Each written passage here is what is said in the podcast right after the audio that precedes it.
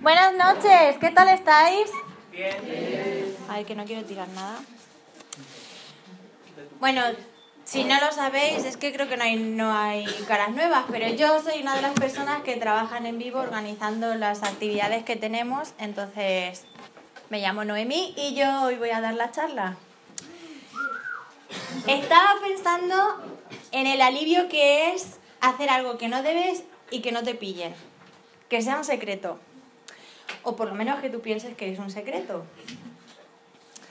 Vale, cuando estaba en el instituto, hace mucho tiempo ya atrás, estudié humanidades y tenía pues griego y latín. Los que sois de humanidades mm, ya sabéis. Entonces, para los filólogos o no, pues estos dos idiomas funcionan con declinaciones, es decir, la terminación de cada palabra determina la función que tiene esa palabra en una oración. ¿Me he explicado bien o no? Estoy mirando a Mónica, porque es la que me puede bien, ¿no? Bien. Vale. Pues yo tenía una profe, tenía la misma profe tanto para griego como para latín, ¿no? Y entonces la tía molaba porque nos dijo que nos podíamos hacer chuletas de las declinaciones. La condición era que cada vez que tuviéramos un examen teníamos que hacernos unas chuletas nuevas. Y también teníamos que disimular un poco, o sea, tampoco lo podíamos hacer tan evidente sacar ahí el papel y hacer el examen con eso, ¿no? Pero bueno, que a ella en principio no le importaba si teníamos las chuletas. La idea sonaba bien, porque así no me tenía que aprender las declinaciones, pero yo dije, ¿y si en vez de hacerme una chuleta cada vez que tengo un examen, me hago una chuleta chiquitita con toda la información que necesito una vez para todo el año y se acabó, ¿no? Perfecto. Plan buenísimo. Es más, una vez la profe me dio la chuleta porque yo me la escondía en el diccionario, ¿eh? Inteligencia a tope. Y me dijo que estaba súper bien hecha. Y me he emocionado porque cuando he ido a coger el diccionario de latín estaba mi chuleta dentro. Casi no se lee, pero aquí está. El caso es que os estoy escuchando, ¿eh? El caso es que uno de estos días de fin de curso llegué a clase y la profe decidió poner un examen sorpresa. Y lo, y lo que dijo fue, ok, hoy vais a hacer el examen sin ninguna chuleta, así que las tengáis donde las tengáis, por favor, guardároslas. Y yo no sé qué hicieron los demás, pero yo no me las guardé. Yo las dejé donde estaba y la profesora fue pasando mesa por mesa, pues mirando los diccionarios, los estuches, las cositas de cada, de cada compañero que tenía en clase, ¿no? Y yo, pues no solo utilizaba la, la, chuleta, sino que se la pasaba a mi compañera de atrás para que ella la pudiera usar, ¿no? Entonces imaginaros el vaivén de chuleta, examen, para arriba, para... entre que ella lo miraba y yo que no me acordaba otra vez. Y en una de esas, de que me la estaba pasando, pues la profesora estaba aquí mirándome el diccionario y yo no me di cuenta. Y mi compañera me estaba pasando la chuleta y se nos cayó. y yo me di cuenta. Y yo dije, ok, si me agacho a cogerla me va a pillar, pero me va a pillar. Y se supone que hoy no podemos tener la chuleta, así que supongo que me va a suspender si me pilla con la chuleta. Dije, pero no, tú mantén mantén el contacto visual y pon tu pie encima de la chuleta. Así que hice algo como así. Claro, me quedé extrañísimamente sentada en la mesa, ¿no? Estaba como haciendo, no sé qué estaba haciendo. Y la profesora me miró y me dijo, mm, Noemí, no tienes tus chuletas, ¿no? Y yo dije, ¿qué va? Pues si además hoy casualmente no la tenía en el diccionario, mira tú. Y ella se me quedó mirando un momento, como esperando que yo le dijera algo más. Y siguió revisando al resto de mis compañeros. Y yo dije, ¡buah! No me ha pillado, no me ha pillado, genial, puedo seguir haciendo el examen y todo. Sufrí durante una hora y media, también os lo digo porque me puso nerviosa la situación. Y cuando estaba saliendo por la puerta para irme a casa me dijo, no, mira, en un momento y me dijo, la próxima vez que utilices una chuleta, cuando yo he dicho que no podéis hacerlo, te dejo latín para septiembre. ahora no hay septiembre, pero ponernos en situación, pues no me iba a suspender, no me iba a aprobar la asignatura hasta la última opción. Y yo, o sea, yo me había pasado el examen pensando que no me había pillado. O sea, ella me podía haber quitado el examen y me podía haber dicho, mira, ya hasta aquí, no haces más. Y es más, vas a suspender. O me podía haber echado una bronca tremenda delante de toda la gente, pero esperó a que yo terminara el examen para hablar conmigo. Y yo me sentí tan mal. y lo que más me sorprendió es que tampoco me quitó las chuletas, simplemente me dijo, no las vuelvas a utilizar. Y bueno, ya que sabéis una historia o un poquito más de mí, me gustaría que vosotros compartierais también situaciones parecidas que se os han dado en la vida, que yo creo que todos tenemos, tenemos alguna. Así que hablar con la gente de vuestra mesa sobre alguna vez has hecho algo que sabes que no deberías y te han pillado. ¿Qué te pasó cuando te pillaron? ¿Te echaron la bronca? ¿Te castigaron? ¿No te pasó nada? ¿Alguna vez te has sentido culpable por algo y alguien te perdonó por lo que habías hecho?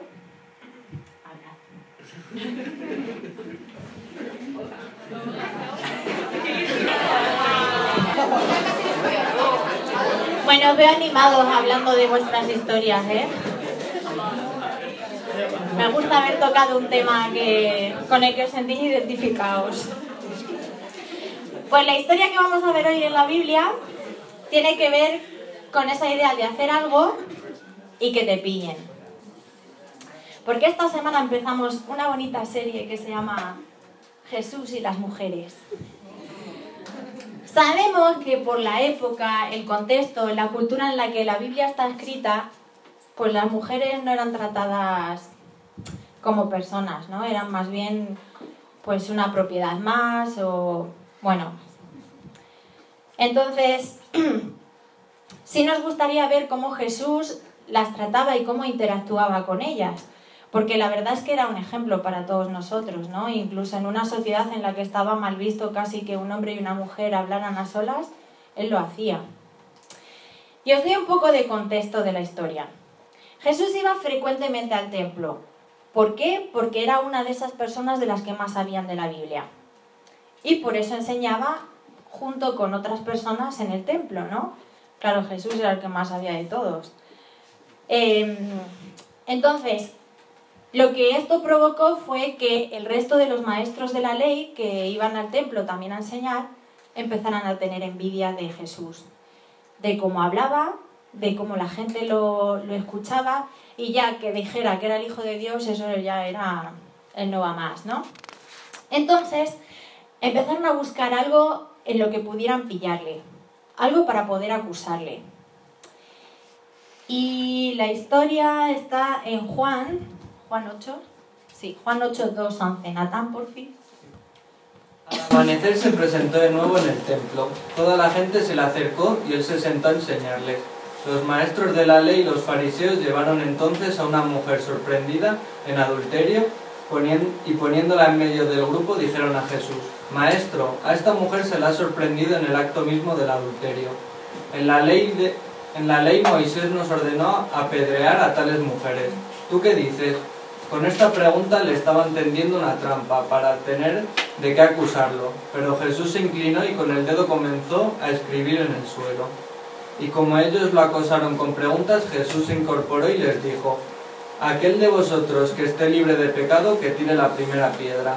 E inclinándose de nuevo, siguió escribiendo en el suelo. Al oír esto, se fueron retirando uno tras otro, comenzando por los más viejos hasta dejar a Jesús solo con la mujer que aún seguía así. Entonces se incorporó Jesús y le preguntó, Mujer, ¿dónde están? ¿Ya nadie te condena? Nadie, Señor. Tampoco yo te condeno. Ahora vete y no vuelvas a pecar. Es una historia bastante conocida, ¿no? ¿La habéis escuchado alguna vez antes?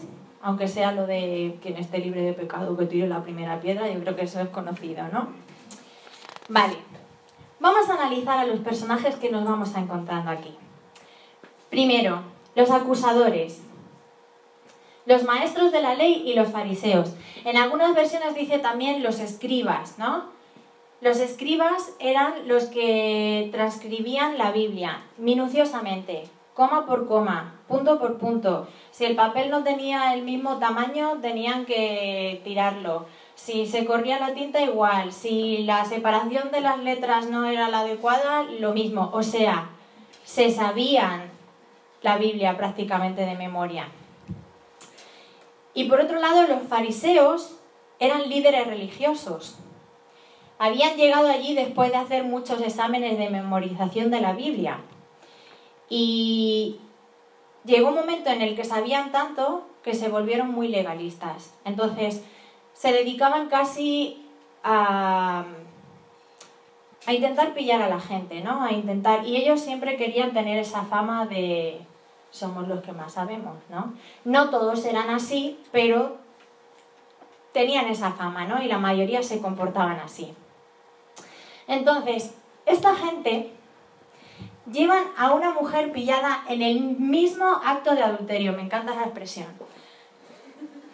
O sea, y os digo una cosa, no estaban preocupados por lo que esta mujer estaba haciendo, si había hecho algo malo o no. Solo querían que esa actitud fuera la excusa para poder llevar a cabo un plan contra Jesús. Querían desacreditar a Jesús, ¿no? Jesús, hemos leído que estaba en el templo, o sea, Jesús estaba enseñando, había gente que había ido a escucharle, a preguntarle cosas, lo que fuera. Jesús estaba en un sitio público. Y estos deciden, vale, pues nos lo llevamos allí, delante de todo el mundo, ¿no? Que todo el mundo vea lo que va a pasar. Después tenemos a la mujer. Que cómo llegaría esta mujer delante de Jesús. Porque si la han pillado justo en el mismo acto de adulterio, es que no le hubiera dado tiempo ni a vestirse. O sea, estaría medio desnuda, por no decir que estaba desnuda completa. Ahora pensar, han cogido a esta mujer desde el lugar donde estuviera de la ciudad y la han agarrado y arrastrado hasta el centro de la ciudad, que era donde estaba el templo. O sea, imaginaros, veo bastantes mujeres aquí, que os cogen desde vuestra casa y os llevan unos cuantos hombres desde vuestra casa hasta la Plaza Mayor de Salamanca, desnudas. Pues claro, toda la gente que viera ese paripé, pues también se quedarían pensando, bueno, ¿qué está pasando? ¿No? Vamos a seguir a esto, a ver qué pasa. o sea, esta mujer fue humillada públicamente, pero de una manera brutal. ¿Cuántos de vosotros veis Juego de Tronos? Sí, ¿no? ¿No tanto? En la última temporada eh, hay, una, hay una princesa, bueno, princesa, reina, no sé muy bien, que es muy guapa, se llama Cersei. Y es rubia, pero es mala, todo lo guapa que es, así de mala es. El caso es que eh, hay por ahí un grupo religioso también que se dedica a, mm, ayudar a los pobres, pero también juzgan, digamos que los actos malos, ¿no? Y ella es acusada de inmoralidad sexual también. ¿Y sabéis lo que hacen con ella? Pues hacen prácticamente esto.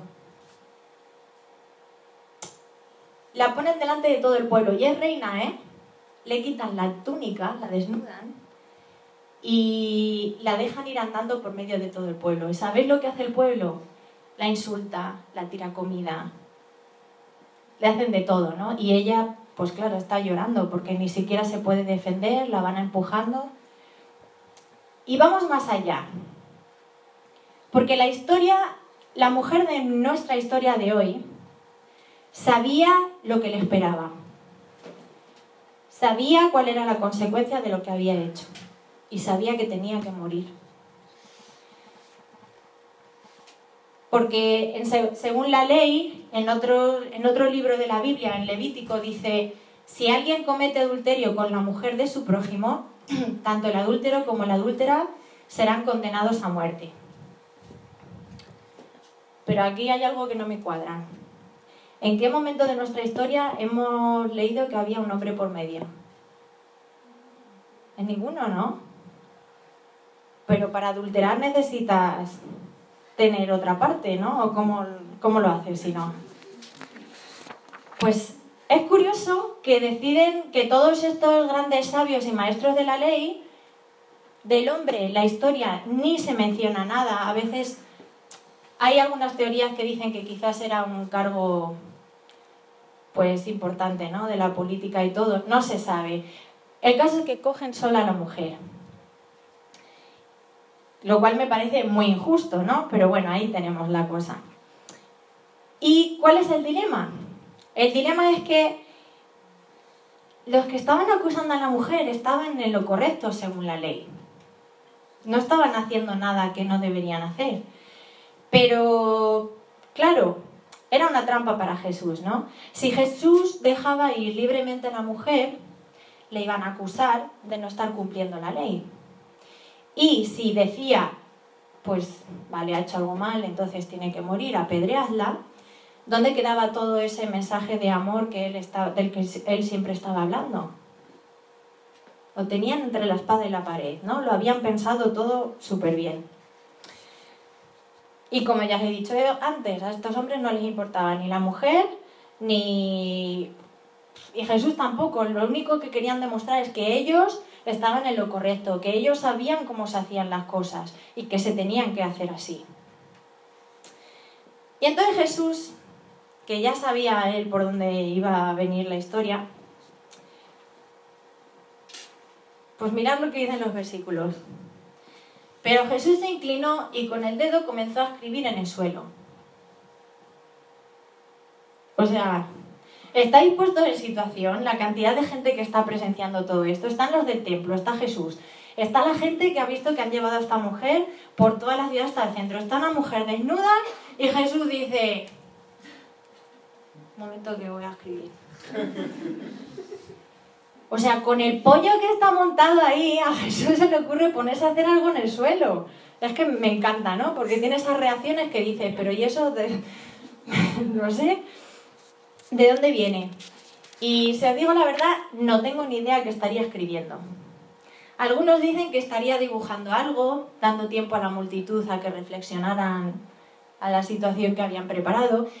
Y otros dicen que iba escribiendo los diez mandamientos, y a medida que iban escribiendo unos mandamientos, si tú te sentías identificado con alguno de esos mandamientos, por vergüenza te ibas. Como os he dicho, no se sabe. O sea, pudiera ser que sí, pudiera ser que no. Es una de esas cosas que quizás le podemos preguntar algún día porque no, ni idea. Pero le insistieron bastante, ¿no? Le agobiaron vale Jesús, queremos saber qué, qué, piensas tú de esto, qué hacemos. Y él dice, aquel de vosotros que esté libre de pecado, que tire la primera piedra. Todos gozo en un pozo, porque todos tenemos algo de que ser acusados. Todos metemos la pata, ¿no? Todos hacemos cosas mal. Quizás no adulteramos, ¿no? Quizás no hacemos algo que, que es tan evidente o que se ve pero todos, incluso dentro de nosotros mismos, sabemos que hay cosas que no, que no están bien. Y lo que está aquí Jesús diciendo es, mira, no os creáis mejor que esta mujer, porque todos nosotros, todos vosotros, tenéis algo por lo que ser acusados. Así que, poco a poco se van yendo. Dice que los, que los, los viejos se van, se, se van antes. Supongo que como son viejos, han, tenido más, han vivido más años, han tenido más tiempo para pecar, ¿no? Supongo que eso dicen, nos vemos, me voy de aquí. Y en medio de todo esto, vale, se van yendo poco a poco. ¿Os imagináis cómo se tenía que sentir esa mujer?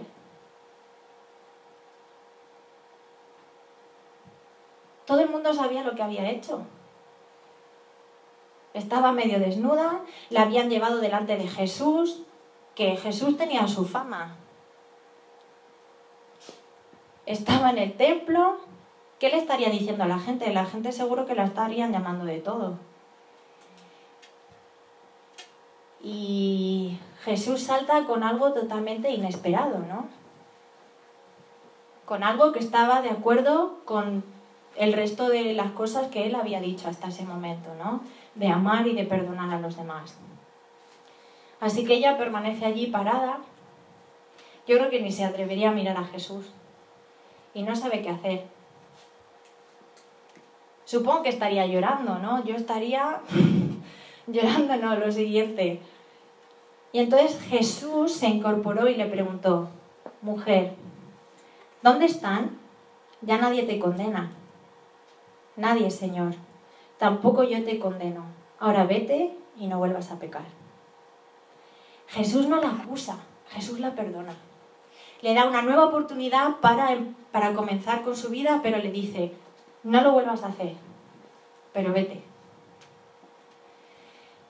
Y esto me conmueve, os lo digo de verdad, me conmueve un montón, porque si hubiéramos sido nosotros los que hubiéramos estado allí, no hubiéramos sido mejor que ninguna de las personas que estaba presenciando lo que pasó. Porque poneros en la situación de que conocéis a alguien que está teniendo relaciones con un hombre casado. Claro, la cantidad de preguntas que se nos pasarían por la cabeza. Pero, ¿con quién te acostabas? Pero, pero ¿cómo se te ocurre una cosa semejante con un hombre casado? ¿En serio? ¿No hay hombres que están solteros por ahí desesperados que... Pero a ver, ¿estabas enamorada de él? Porque si estabas enamorada de él, pues no está bien, ¿no? Pero bueno, el amor... Pero, a ver, ¿y fue, fue algo esporádico o lo habéis hecho más veces? ¿Cuánto tiempo lleváis así? ¿Y mm, dónde solíais veros? ¿En ningún, en, ningún momento has pensado en las consecuencias? ¿Qué te crees? ¿Que te quiere? Pues si él tiene a su mujer, tú eres su pasatiempo, ¿sabes? No, sé qué te estás pensando tampoco. ¿Sabéis cuál es el problema que tenemos? Que nos gusta saber, nos gusta el cotilleo, nos gusta el morbo, nos gusta criticar, nos gusta pues todos esos detalles que en realidad mmm, no sirven para nada nosotros hubiéramos actuado de la misma manera de la que lo hicieron cualquiera de las personas que estuvieron allí presentes. Y cuando hacemos eso, le damos más importancia a lo que ha ocurrido en vez de mirar a la persona por lo que es. En vez de tratar a, los demás con amor y misericordia, o en vez de tratar a los demás como nos gustaría que nos trataran a nosotros cuando metemos la pata, nos gusta hablar, y nos gusta señalar a los demás. Y al final, ¿sabéis qué pasa? Que deshumanizamos a las personas. Que tratamos a las personas como si fueran objetos. Sin embargo, Jesús espera que todos se vayan y cuando está sola, a solas con esa mujer, que esto ahora nos da igual, pero en esa época y en ese contexto y en esa cultura, como he dicho antes, eso era la leche, pues se levanta, la mira y le dice, y la mira cara a cara, y le dice, ya nadie te condena, yo no te condeno. Así que vete, sigue con tu vida y no lo vuelvas a hacer. Jesús la trata como una persona. No le da una charla sobre la moralidad, no le pregunta absolutamente nada, la tiene cara a cara, la mira a los ojos. Y cuidado que no excusó su pecado. No le dijo, ah, no pasa nada. No, no. Le dijo, no lo vuelvas a hacer.